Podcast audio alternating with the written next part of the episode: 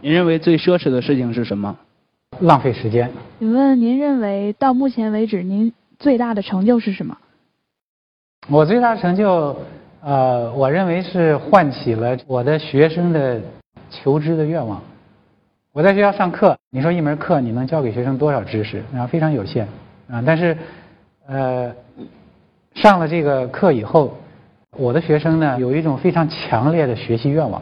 这个我觉得是我作为教师成功的地方。如果可以选择的话，你希望什么事情可以重现？我希望我的女儿再回到三岁的时候。哇！三岁的时候特别可爱吗？能描述一下吗？三岁的时候特别可爱，因为呃，我第一次见到她，她就已经三岁了。我到美国去学习，他那个时候还没有出生。到了美国以后，经济上还是比较紧张的，白天要上课，晚上去打工，在这个课堂上睡着了，被老师敲桌子。老师叫说的，下课以后你到我办公室来。我去了，去了后老师说：“你为什么在课堂上睡觉？”我说：“我昨天晚上打工了。”他说：“学校的奖学金难道不够吗？”我说：“我在中国太太还有女儿，我想把他们接过来。”老师就说：“你走吧。”所以一直到他三岁的时候，我才有经济的条件把他母女从国内接过来，接到美国去。所以我一见到他的时候，什么样？我第一眼看到的时候，我就在问我自己：我说这是我女儿吗？但是我第一眼看到她的时候，我是永远不会忘记。什么样呢？很可爱的小女孩，穿着一双这个红色的小鞋，下了飞机以后，到处找公共汽车。当时我们是学生嘛，自己买了辆小车，也是二手货破车，她不想上。啊，因为他在国内的时候晕车，他只有上公共汽车他不晕，嗯，所以他说这儿有没有公共汽车？我说是没有，我们只能上小车。他这个一脸的委屈上了车，我我是不会忘记的。实际上，作为一个父亲，我感到愧疚啊，这个女儿成长的啊很长一段时间，我不在她身边，我感到很愧疚。如果时光能倒流的话。啊，我希望能够留回去，啊，让我尽这个父亲的责任。他现在多大？他现在二十五，大学已经毕业了，已经工作了。您这一生最爱的人或东西是什么？我觉得对母亲和女儿几乎是同样的。您刚才说过女儿了，能说一下母亲吗？母亲是呃老共产党员。从小的教育都是要听党的话，要努力学习，要勤奋。母亲对儿子的爱是世界上我能够发现唯一的无私的爱，我觉得非常的珍贵，特别是在他去世之后。唯一的珍贵的爱，那唯唯一的真实的无私的爱，就是母爱。爱情不是吗？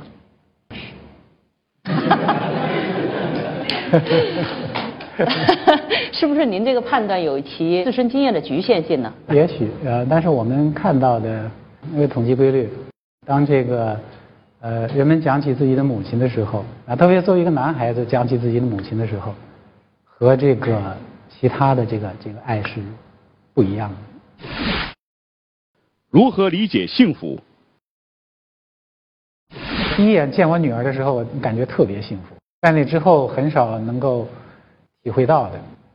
那么每时每刻、每天的工作和生活中，也有幸福感。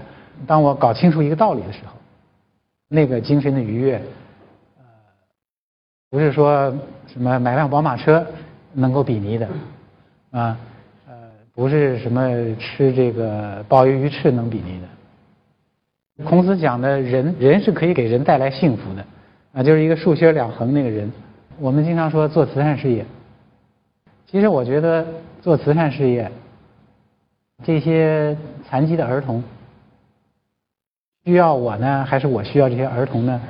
我感觉到是我需要这些儿童更多。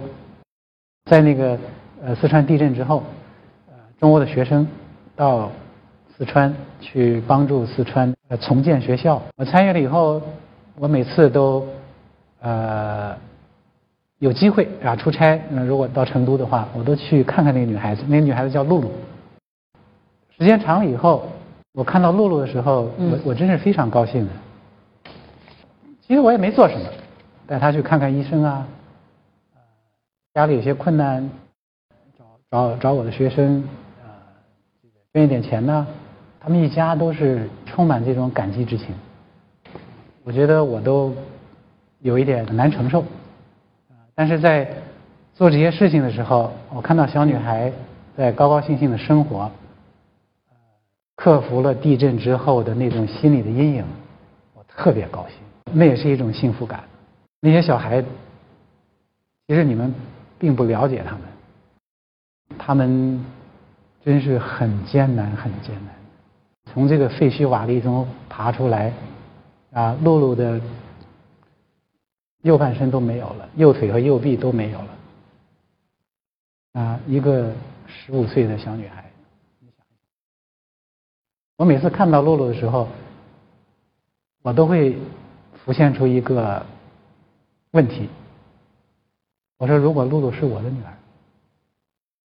在做这些事情的时候，我也获得了这种幸福感啊！我。觉得这个人和人之间能够这样的相处，我们现在像一家人一样。我为您这个幸福感鼓掌。八零后呢，他们人称草莓。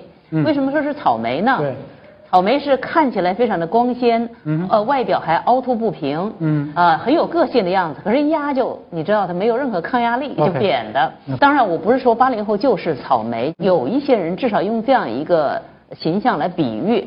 那么这个抗压性，八零后可能是要面对的一个问题。我特别希望徐老师您讲，您面对压力采取的措施和您走出这个压力的方式是什么？有几条基本的原则，在任何时候都不会放掉的。独立的思考，这一点我是不放的；勤奋的学习，我我不会放的。不管在什么样的条件下，在什么样的情况下，这个我不放掉。任何的结论，任何的观点，在我自己没有看到它的道理的时候，我不会接受它。在陕北的窑洞里，我是没有放掉学习，因为文化革命中的那几年，我基本没有读过中学。我一到中学的时候，我的学校就关门了，大家都去闹革命去了。我基本上是从小学跳到大学，中间全都是自学的，而且中间有相当部分是在陕北的窑洞里学的。那个时候学习条件还非常艰苦，书都找不到。同学一回家探亲，跟同学要的东西都是：哎，回家给带两本书来。中学的数学、几何、英文、语文。三角都是自己学的，勤奋学习已经养成习惯了。你现在让我放掉，今天一天如果我没有读读书，我觉得生活中缺了一块。再忙，回家再晚，睡觉再晚，我也要读两页书。读书也不要太功利，读万卷书，行万里路。你不要拿起一本书来说：“哎呦，这本书有什么用啊？知识全有用。”这些东西我我不会放，就是独立的思考，在任何环境下，哪怕是恶劣的环境下，我还是在读书，我还是在思考。对一个年轻来说，呃，独立思考用当代年轻人话就有些好处。好处就是你独立思考以后，你才真正感觉到，你作为一个人，你有了精神上的尊严。人跟动物不一样，独立思考作为一个人格的尊严。我能够体会到，啊，不是能够用啊物质指标来衡量的。你只有独立思考呀，你才能够明白社会上这种各种各样的观点，哪些是有道理，道理在什么地方。啊，你只有独立思考，你才能够解答你自己的问题，因为你自己的问题别人都没有办法替你解答。老师可以启发你，家长可以帮助你，真正的解答是要靠你自己想通。所以，为了你自己啊，你也需要独立思考。如何看待财富？今年年初带着学生到美国去拜访这个巴菲特，老人家八十岁了，已经是全球第二富的人，但是每天仍然非常勤奋的工作，一个很小的办公室。我进去以后，我我没有感到吃惊，因为他那个小办公室，这个媒体上报道太多了。他几十年如一日的在那个小办公室里，小办公室里没有任何豪华的摆设，桌子上铺满的全是研究报告，还在研究公司，还在决定投资。参观完他的这个办公室，我们在那个办公室里呢留了个影。我上去告诉他，我说的他们都是我的学生，我是学校的教授。不知道为什么这个巴菲特。就把他的钱包拿出来了，他的钱包跟我的钱包一样破。世界上第二富的人钱包跟我的一样破，然后他就拿着这钱包说照个相吧。我说太好了，就跟他照了一张相。照完相以后，我就问他，我说我能要你这钱包吗？他说不行，只能看。您这用了多少年？我记不得了。我的学生每次看到我这钱包都说教授我该换一个了。我说用的挺好的，为什么要换它呢？钱包没关系，钱包里装的是什么，那是有关系的。嗯，当时我就不明白，你们作为教授带着学生去，怎么会把钱包拿出来呢？我就告诉他，我说的 OK，啊，They are my student，OK，I'm the professor。巴菲特就说，Oh, you are the professor，就把钱包掏出来了。是不是觉得教授缺钱？我不知道啊，其实我不缺钱，对吧？我虽然没有他那么有钱，但是我跟他一样都不缺钱。从办公室出来以后，拉着我们又到他的家的外边转了一圈。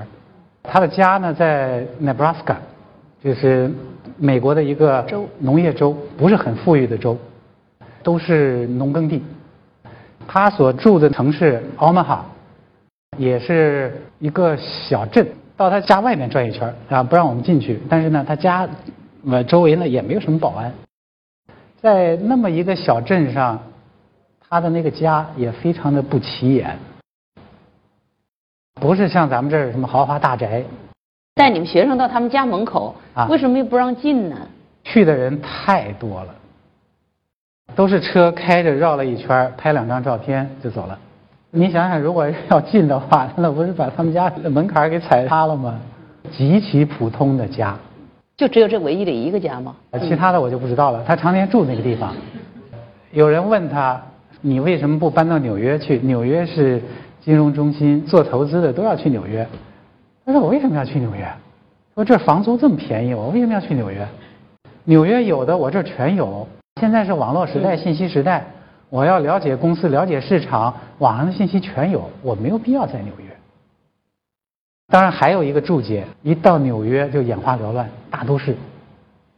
一见这个灯红酒绿，这个心就稳不住了，就不会去踏踏实实的做研究，踏踏实实的去做投资。这是别人给呃注释的。